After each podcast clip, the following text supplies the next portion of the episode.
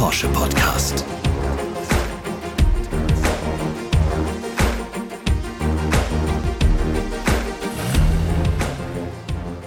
Herzlich willkommen zu einer neuen Folge von 911, dem Porsche Podcast.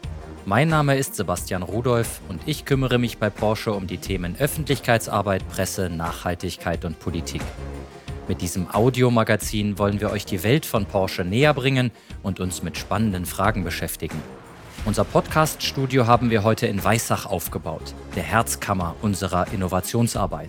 Seit 50 Jahren werden hier Porsche Sportwagen entwickelt. Auf die Porsche Skulptur mit den drei weißen Elvern können wir trotzdem blicken. Die haben wir als Miniatur auf dem Tisch mit dabei. Unsere heutige Folge dreht sich um ein spannendes Zukunftsthema, E-Fuels. Ich freue mich sehr, mit zwei Experten über das Potenzial dieser synthetischen Kraftstoffe zu sprechen. Motorsportlegende Walter Röhrl und unseren Entwicklungsvorstand Michael Steiner. Hallo Michael, hallo Walter, schön, dass ihr da seid. Hallo Sebastian. Bevor wir gleich über die Nachhaltigkeit von E-Fuels und ihren Einsatz bei Porsche sprechen, stellen wir euch die beiden noch einmal vor.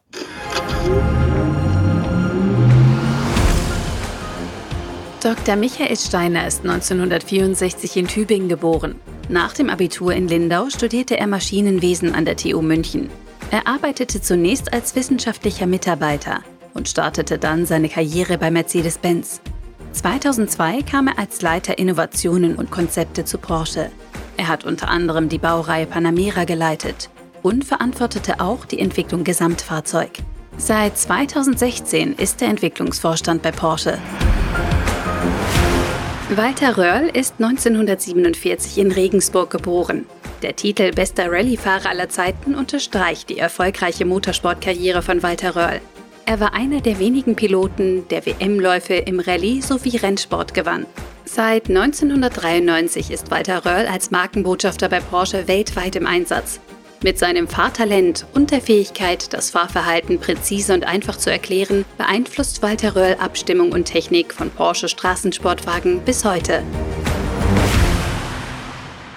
Walter, wir haben es gerade gehört, du bist mittendrin auf der Straße, aber auch neben der Straße, wenn es um die Entwicklung, um die Abstimmung von Fahrzeugen geht. Vielleicht lässt du uns erstmal wissen, was ist so das Besondere an deiner Tätigkeit hier bei Porsche, aber auch auf der Straße? Das Besondere ist zweifelsohne, dass ich äh, sehr viel fühle, was ein Auto macht. Und ich kann das gut dem Ingenieur weitergeben. Der muss zwar die technische Lösung selbst wissen, das kann nicht ich sagen, da habe ich zu wenig technisches Verständnis, aber ich habe ein sehr feines Gefühl, was das Auto macht. Ob das vom Fahrwerk ist, ob das die Lenkung ist, ob das der Motor, das Ansprechverhalten ist. Und da habe ich äh, das Glück gehabt, dass ich ganz speziell hier im Haus einen ganz tollen Partner gefunden habe, den Roland Kussmal, mit dem ich die ganzen Autos in meiner Zeit hauptsächlich entwickelt habe, ganz besonders die GT-Fahrzeuge. Und wir haben uns blind verstanden. Er wusste genau, wenn er mich gefragt hat, und ist es gut? Und ich habe gesagt, schön, reicht schon, hat er gesagt, reicht schon, wir müssen nachbessern. Walter Röll ist eine Legende, eine Motorsportlegende. Michael, wie ist das, wenn jemand so ein Auto fühlt, so als Autoflüsterer sagt, Mensch, man müsste noch hier eine Schraube drehen, da noch was einstellen. Wie geht die Entwicklung persönlich damit um? Ja, es lohnt sich, dem Walter zuzuhören. Der Walter kann nicht nur gut fühlen, sondern er kann es auch beschreiben, was er fühlt. Und erst dann kann man als Ingenieur was damit anfangen. Selbst wenn man manchmal selber das Gefühl hat, das passt eigentlich schon, er fordert uns und damit fördert er uns auch. Also das Zuhören lohnt sich und es macht Spaß mit dem Walter.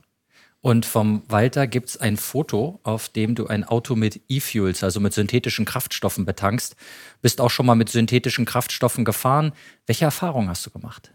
Ja, ich habe mich äh, vor zweieinhalb Jahren wurde ich mal angerufen von dem Fraunhofer Institut, dass sie in der Nähe von meiner Heimat so ein Versuchswerk bauen wollen für E-Fuels.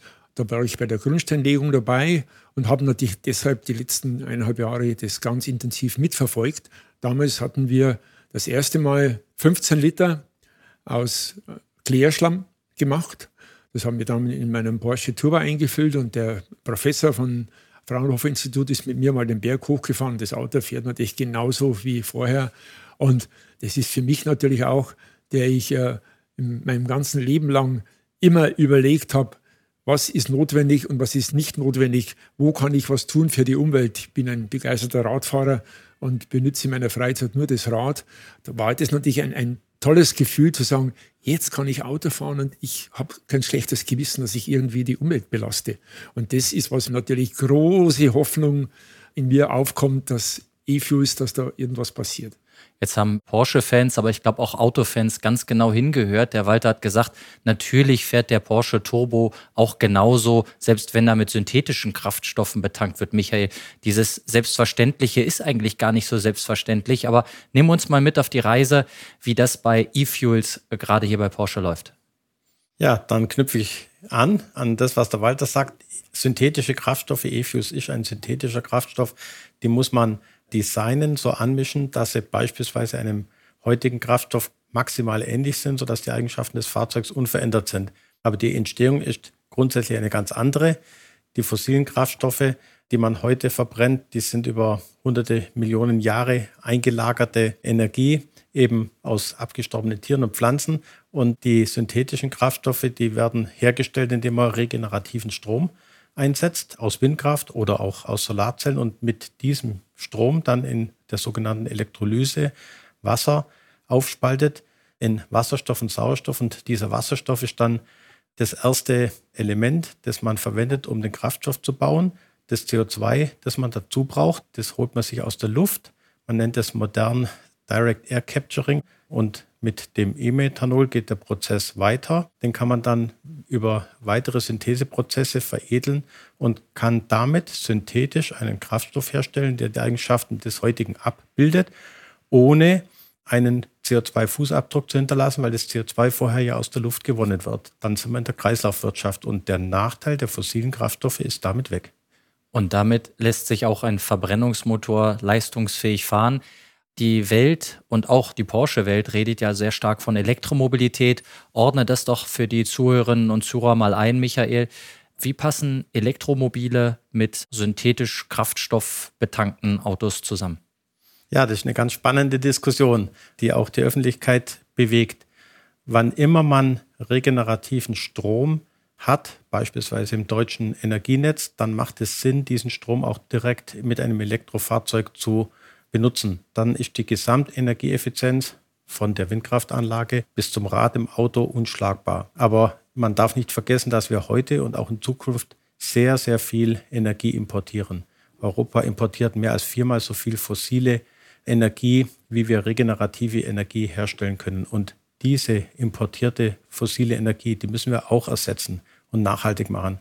Und dafür bieten sich eben flüssige Energieträger wie ein E-Fuel an, mit dem kann man regenerativ gewonnene Energie in anderen Regionen der Welt konservieren, verflüssigen, nach Europa bringen und zusätzlich ergänzend zur E-Mobilität für die Bestandsflotte, für Motorsport, aber vielleicht auch für den einen oder anderen neuen Verbrenner nachhaltig fahren. Und dann hat man nicht das schlechte Gewissen, das der Walter angesprochen hat, sondern kann auch einen Verbrenner nachhaltig bewegen.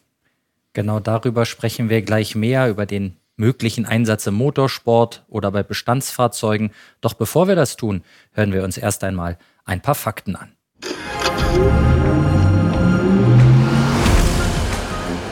Was sind E-Fuels? E-Fuels sind flüssige Kraftstoffe, die mit regenerativem Strom aus Wasser und CO2 hergestellt werden. Je nach Herstellungsart ergibt sich dadurch synthetisches Benzin, Diesel oder Kerosin. Sie erlauben einen nahezu CO2-neutralen Betrieb von Fahrzeugen mit Verbrennungsmotoren. Dadurch haben E-Fuels auf mittlere Sicht das Potenzial, die Zukunft mit der Tradition zu verbinden. Wie fördert Porsche die Entwicklung und Produktion synthetischer Kraftstoffe? Porsche treibt die Entwicklung von E-Fuels mit dem Know-how für hochperformante Motoren und Kraftstoffe voran und investiert initial 20 Millionen Euro in eine E-Fuels-Pilotanlage in Chile. Hier werden E-Fuels industriell erzeugt. Die integrierte Anlage ist weltweit einmalig. Partner sind unter anderem Siemens Energy und ExxonMobil. Wo setzt Porsche E-Fuels ein? Elektromobilität hat für Porsche weiterhin höchste Priorität.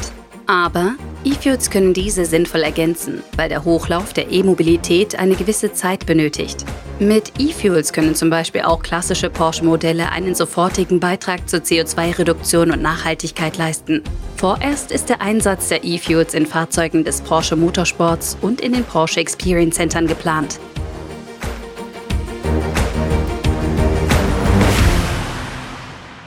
Walter, als Motorsport-Legende weißt du natürlich, innovative Technologien werden oft im Motorsport zuerst erprobt. Aber warum ist das so und was ist praktisch der Vorteil dann von der Rennstrecke auf die Straße? Also in erster Linie ist Motorsport ein Zeitraffer für die Entwicklung. Das ist immer brisant. Man kommt im Motorsport darauf, dass man beim letzten Rennen nicht mehr am Stand der Dinge ist. In vier Wochen ist das nächste Rennen, also muss da irgendwas einfallen. Und dementsprechend wird damit extremen Druck und Know-how gearbeitet, damit man schnell eine neue Lösung hat. Und das ist natürlich der große Vorteil, wenn man im Motorsport etwas mitentwickelt, fällt natürlich ein perfektes Produkt ab für das Serienauto. Und die Entwicklungszeit wird dadurch auch sehr oft sehr verkürzt. Ich habe ja selbst das miterlebt. 81 bin ich mit einem Prototyp äh, Le Mans gefahren. Der hat damals offiziell 924 geheißen, war aber schon ein 944. Und das war immer die Stärke von Porsche, dass die erstmal im harten Motorsport Sachen ausprobiert haben und dann sind sie in die Serie gegangen und dementsprechend war der Erfolg natürlich vorhanden. Und bei synthetischen Kraftstoffen ist das auch so. In den harten Motorsport, Porsche Mobile One Supercup ist angesprochen worden, so als Leuchtturmprojekt. Hast du da schon mal eine Rückmeldung bekommen aus der Szene? Habe ich nicht. Ich sehe die Szene hauptsächlich am Fernsehen, wenn ich Supercup schaue. Aber ich glaube, es ist ja bekannt, der, der Supercup ist bestimmt das interessanteste Markenrennen auf der Welt, das es gibt. Und auch das härteste. Gerade heuer habe ich gesehen, wenn da 36 so wilde losfahren, da geht es wirklich hart zu. Und da würde es sich zeigen, wenn irgendwo Schwächen sind. Michael, spielen wir den Ball gleich mal zu dir. Wie siehst du das? Motorsport, E-Fuels, ist das eine gute Kombination? Ja, auf jeden Fall. Eine berechtigte Kritik am Motorsport ist, dass es eben nicht nachhaltig äh, stattfindet. Heute mit Verbrennungsmotoren und mit dem richtigen Kraftstoff, mit einem E-Fuel, mit einem synthetischen Fuel klappt es. Und viele reden darüber, aber wir fahren schon. Das ist, glaube ich, der Unterschied. Im Supercup, äh, und das ist wirklich eine taffe Veranstaltung, bewährt sich dieser Kraftstoff. Wir lernen, wir können zeigen, was der Kraftstoff kann, was möglich ist und das gefällt uns. Und der Walter hat es ja erzählt, dass ein enormer Druck im Kessel ist, im positiven, im sportlichen Sinne, ja, immer besser zu sein, nochmal eine neue Idee zu haben, eine Zehntel noch mehr rauszuholen und manchmal eine Hundertstel, die dann schon ausreicht. Ihr habt auch einen Stufenplan, also biobasierte Kraftstoffe, E-Methanol-basierte Kraftstoffe. Warum ist so ein Stufenplan wichtig? Was erhofft ihr euch davon? Wir gehen, weil wir schnell sein wollen, diesen Stufenplan. Hier und heute kann man synthetische Kraftstoffe sehr gut aus Bioabfällen erzeugen. Das ist natürlich strategisch nicht die richtige Option, weil die Abfälle wären in der Menge nicht ausreichend, um eine große Flotte zu versorgen. Aber um die synthetischen Kraftstoffe herzustellen, zu erproben, ist das der richtige Weg dann eben aus Wasserstoff E-Methanol. Wir haben einen ganz klaren Plan. Wir werden nächstes Jahr etwa 130.000 Liter dann pro Jahr produzieren in der Pilotanlage und bauen das dann sukzessive aus. In 2024 wollen wir schon 50 Millionen Liter äh, produzieren und 2026 dann etwa 550 Millionen Liter pro Jahr, um zu zeigen, dass es eben nicht nur experimentell, prototypisch im Motorsport funktioniert, da lernen wir schnell, sondern dass man das auch in großen Mengen herstellen kann und damit auch tatsächlich Fahrzeugflotten versorgen kann. Porsche ist hier mit Siemens Energy zusammen in einem Pilotprojekt. Wie wichtig ist diese Pionierarbeit? Warum macht Porsche sowas in diesem Bereich, den man jetzt nicht unmittelbar gleich mit Porsche verbunden hätte? Ja, wir hätten uns auch zurücklehnen können und sagen können, ähm, die Herstellung von Kraftstoffen, das sollen andere machen. Wir warten. Nur wenn alle zuwarten, dann passiert nichts. Irgendjemand muss mal beginnen zu handeln. Und ähm, wir haben Kooperationspartner gefunden, beispielsweise mit Siemens Energy, aber auch mit Exxon, vielen anderen Arme in Chile, die bereit sind, in diesen komplexen neuen Prozess der Herstellung von synthetischen Kraftstoffen mit uns hinein zu investieren. Viel deutscher Maschinenbau ist da dabei und Ziel ist es zu zeigen, was geht und Ziel ist eben zu beweisen, dass man mit solchen regenerativ hergestellten flüssigen Energieträgern fossile ersetzen kann. Und darum geht es am Ende. um den Verbrenner sozusagen noch länger auch auf unserer Straße zu sehen. Walter, du hast jede Menge Schätze in deiner Garage. Ich glaube, das kann man verraten. Auch einige Porsche-Schätze sind dabei. Gibt es den einen oder anderen, an dem du besonders hängst? Ah, schwierige Frage. Ich hänge an allen. das ist das Problem. Obwohl das ist schon äh, eine Arbeit wird, dass alle bewegt werden. Aber das ist natürlich die ganz große Hoffnung für mich, dass ich diese alten Autos in Zukunft fahren kann, brauche kein schlechtes Gewissen haben, weil ich sie mit E-Fuel betreiben kann. Und ich glaube ja generell, wir wissen, es gibt eine Aussage, dass, glaube ich, 70 Prozent aller produzierten Porsche-Autos noch laufen. Also das wäre also natürlich eine tolle Sache, wenn wir die weiterhin bewegen können. Und ich würde mich wirklich freuen, wenn ich die nächsten 10, 15 Jahre noch mit diesen Autos fahren kann. Und es ist für mich einfach sehr emotional, dieses alte Auto zu fahren. Denn da, wir reden immer von Nachhaltigkeit. Das ist der Beweis von Nachhaltigkeit. Ein Auto, das 50 Jahre alt ist, mit E-Fuel betrieben, ja, was kann man noch mehr machen? Das ist Nachhaltigkeit pur. Das ist jetzt eine Steilvorlage für dich, Michael. Willst du auch noch was dazu sagen? Ja, also das ist wirklich eines der wesentlichen Ziele, Fahrzeuge in der Bestandsflotte, seien es Oldtimer oder einfach auch Gebrauchsfahrzeuge, nachhaltig betreiben zu können. Die Fahrzeuge sind alle schon produziert. Das heißt, die Energie, der Energieaufwand zur Herstellung liegt schon lange hinter uns. Jedes Jahr, dass so ein Fahrzeug länger betrieben werden kann, vor allem wenn es mit dem richtigen Kraftstoff betrieben wird, ist ein gutes Jahr und ein ja. nachhaltiges Jahr für solche Autos. Also das ist eines der Ziele und wenn man einen weltweiten Maßstab anlegt und nicht nur in die großen Megacities guckt, wo die E-Mobilität sich sicherlich schnell durchsetzen wird, dann haben wir weit über eine Milliarde, eineinhalb Milliarden Fahrzeuge in der Bestandsflotte auf der Welt und das wird Dekaden dauern, bis wir die Schritt für Schritt ersetzen durch elektrische Fahrzeuge. Und was passiert in der Zwischenzeit? In der Zwischenzeit brauchen wir einen anderen Kraftstoff. Und man muss dazu sagen, dass Porsche auf einen Dreiklang bei den Antrieben setzt, neben dem Verbrenner, Hybride und vollelektrische Sportwagen. Walter, hast du eigentlich einen Favorit beim Antrieb? Also ich muss dazu sagen, das kommt darauf an, wo ich lebe. Wenn ich heute in der Großstadt lebe, fahre ich jeden Tag 15 Kilometer ins Büro und das Wochenende fahre ich mal kurz 60 Kilometer aufs Land. Dann gibt es natürlich nichts anderes wie Elektroauto. Ich bin ein Mensch, der ins Auto steigt und meistens nicht unter 500 Kilometer aussteigt, für den gibt es nur eins, das ist der Verbrenner. Und der Hybrid ist so eine Brücke zwischen beiden. Eine Brücke dazu, ja. Genau. Weil vielleicht werde ich mal äh, doch in ein Stadion kommen. Jetzt sage ich immer, Stadt fahre ich mit dem Rad oder gehe zu Fuß. Aber wenn ich älter werde, muss ich vielleicht mal in die Stadt fahren, da wäre der Hybrid eine gute Lösung. Der Hybrid ist ganz sicher eine gute Lösung, weil er eben diese Kurzstreckenreichweiten, wenn man Strom lädt und ja, auch äh, regenerativen Strom lädt, äh, emissionsfrei fährt. Und wenn man dann den Hybrid auf der Langstrecke auch noch mit E-Fuel fahren kann, wow, dann passt. Aber Perfekt. natürlich fahre auch ich gern hin und wieder so ein Elfer mit Saugermotor. Ich habe so ein Schön. GT3 Touring. Ähm, der ist am Wochenende schon auch ein Fahrzeug, das ich gerne mal bewege und normalerweise fahre ich elektrisch, ja. Jetzt sind wir an dem Punkt angekommen, wo ich ein kleines Quiz mit euch spielen will. Und zwar werde ich jedem drei Fragen stellen über den jeweils anderen. Ja. Und wir machen es im Doppelpass, also so ein kleines Etappenrennen. Und mal gucken, wer am Ende als erstes über die Ziellinie geht. Walter, wir fangen mit dir an. Ja. Eine Frage zu Michael. Welches Zitat stammt von Michael Steiner? Wenn wir erst anfangen zu entwickeln, wenn alle regulatorischen Themen erledigt sind, ist es zu spät. Oder? Wir haben einen Marathon vor uns, der Transformation heißt. Variante 3. Nachhaltigkeit wird zunehmend zur harten Währung. Ich glaube, das erste. Das sagt er so schnell raus und natürlich hat er recht. Michael ja. hat das gesagt. Möchtest du das noch einordnen? Ja, das stimmt. Äh, das bezog sich auf E-Fuels. Äh, wenn wir alle zuwarten und keiner investiert und was macht, ja, dann passiert auch nichts. Also, Walter ist auf der ersten Etappe vorne. Die Frage ist, ob du aufschließen kannst. Michael, welches Zitat stammt von Walter Röhrl? Racing heißt Leben. Die Zeit dazwischen ist nur Warten. Oder? Gute Fahrer haben die Fliegenreste auf den Seitenscheiben. Oder drei? Im Prinzip geht es darum, als erster Feierabend zu machen. Wahrscheinlich das zweite. Ganz sicher bin ich mir nicht. Doch, stimmt, stimmt. Das, das stimmt. Das zweite. Wow, eins zu eins. Wobei ich das nicht lebe. Also das ist zwar ein Spruch von mir, aber ich bin genau das Gegenteil. Ich fahre sauber und nicht quer. Also nach der ersten Etappe gleich auf Kopf an Kopf rennen, springen wir in die zweite Fragekategorie. Welches Porsche-Objekt war jahrelanger Bestandteil im Jugendzimmer von Michael Steiner?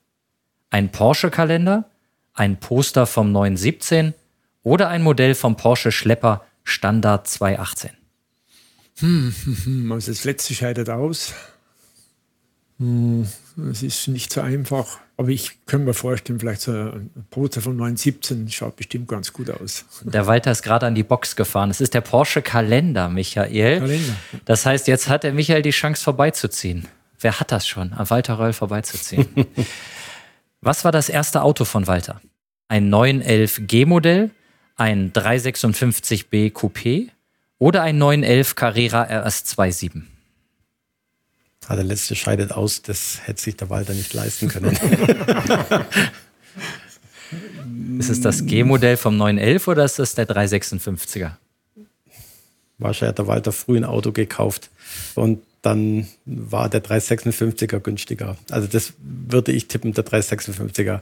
Nicht, weil er den 11er nicht mag, sondern nee, nee. der war einfach günstiger. Damals war er 67 da hat es zwar den ersten Elfer gegeben, aber natürlich zu teuer mhm. gewesen. Da habe ich mir einen gebrauchten 356 gekauft. Das war mein erstes Auto. Hast du das noch? Das habe ich leider nicht mehr, aber ich habe mir inzwischen wieder einen gekauft. Ich habe einen 356er Coupé und einen 356er Cabriolet. Beide war ja 65 schon mit der Scheibenbremse. Mhm. Und nach wie vor einfach ein Spaß. Und das ist auch von der sozialen Akzeptanz, ist es unglaublich, äh, 356er, wenn du immer auftauchst. Die Leute winken dir und es ist richtig toll. Aber saubere Fahrleistung von Michael, der liegt jetzt eine Nasenspitze vorne. Ja. Du hast die Chance natürlich wieder aufzuholen und los geht's mit der nächsten Frage. Von welcher Baureihe war Michael Steiner Leiter? Panamera. Braucht man gar nicht sagen. so kennen wir den Walter Röll. Er braucht nicht mal die Antworten hören, aber er hat recht. Ja. Super gefahren. Michael, du hast jetzt die Chance, noch die letzte Frage über den Walter richtig zu beantworten. Welchen Beruf hätte Walter Röhrl ursprünglich ergreifen sollen? Bäcker, Mechaniker oder Steinmetz? Da kann ich nur raten wahrscheinlich ähm, das, was äh, die Familie oder vielleicht der Papa gemacht hat. Da habe ich mal was gelesen, ja, äh, dass der Papa äh, Steinmetz war. Also könnte ich vermuten, er hätte auch den Beruf des Vaters ergreifen sollen. Aber das ist eine, genau, eine Vermutung. Genau richtig. War alles ziemlich fest geplant. das ist richtig. Michael, du hast dieses Rennen gegen Walter Reul gewonnen, weil du ihn so gut kennst. Ja, weil, weil ich ihn von Jugend an, sage jetzt mal, verehrt und beobachtet habe. Gratuliere, so. Michael. Sehr gut. Auf der Straße wäre mir das nie gelungen. Vielen Dank euch beiden schon mal fürs Spielen und jetzt seid ihr dran, liebe Zuhörerinnen und Zuhörer. Auch in dieser Episode unseres 911 Podcasts könnt ihr wieder etwas gewinnen. Die Porsche AG verlost drei von Walter Röhrl signierte Motorsport Baseball Caps. Das Gewinnspiel läuft ab sofort bis zum Erscheinungstermin der nächsten 911 Podcast-Folge. Um teilzunehmen, einfach eine E-Mail mit der Antwort auf die Gewinnspielfrage an 911-podcast.porsche.de schicken. Unter allen richtigen Einsendungen lost Porsche einen Gewinner aus. Mitmachen kann jeder, der mindestens 18 Jahre alt ist. Im Porsche Newsroom unter newsroom.porsche.de/podcasts sind die ausführlichen Teilnahmebedingungen zu finden, wie auch der ein oder andere Hinweis. Viel Erfolg! So, und jetzt fehlt nur noch die Frage und die lautet, vorweg muss ich sagen, weder Michael noch Walter dürfen helfen. Welchen Namen trägt das eFuels Pilotprojekt von Porsche in Chile? Schickt eure Lösung einfach per Mail an 911-podcast.porsche.de. Wir sind gespannt. So, ihr beiden, langsam neigt sich unsere heutige Podcast-Folge schon dem Ende entgegen. Eine Frage habe ich noch zum Schluss. Porsche ist ja eine Marke, die den Kunden Träume erfüllen möchte. Und manchmal erfüllt man sich selbst auch einen Traum, wenn man in ein Auto einsteigt. Michael, vielleicht für dich zuerst die Frage, ein Schwank aus deiner Vergangenheit oder Gegenwart verbunden mit einem Traum für die Zukunft. Hm. was Autos betrifft. Die schönsten Erlebnisse sind für mich, ähm, wenn ich in Nardo auf der Handlingsstrecke fahren darf und dort natürlich mit den Fahrzeugen, die auch dafür gemacht sind. Das sind so GT3, GT3 RS. Und ähm, der Traum für die Zukunft wäre, wenn wir mit E-Fuels solche Autos auch in Zukunft entwickeln, bauen und verkaufen können. Wie sieht es bei dir aus, Walter? Der zweite Teil würde ich genauso sagen. Der erste Teil ist für mich ich habe das Glück, wenn Michael sagt, es war toll, wenn er gelegentlich in Nardo fahren durfte.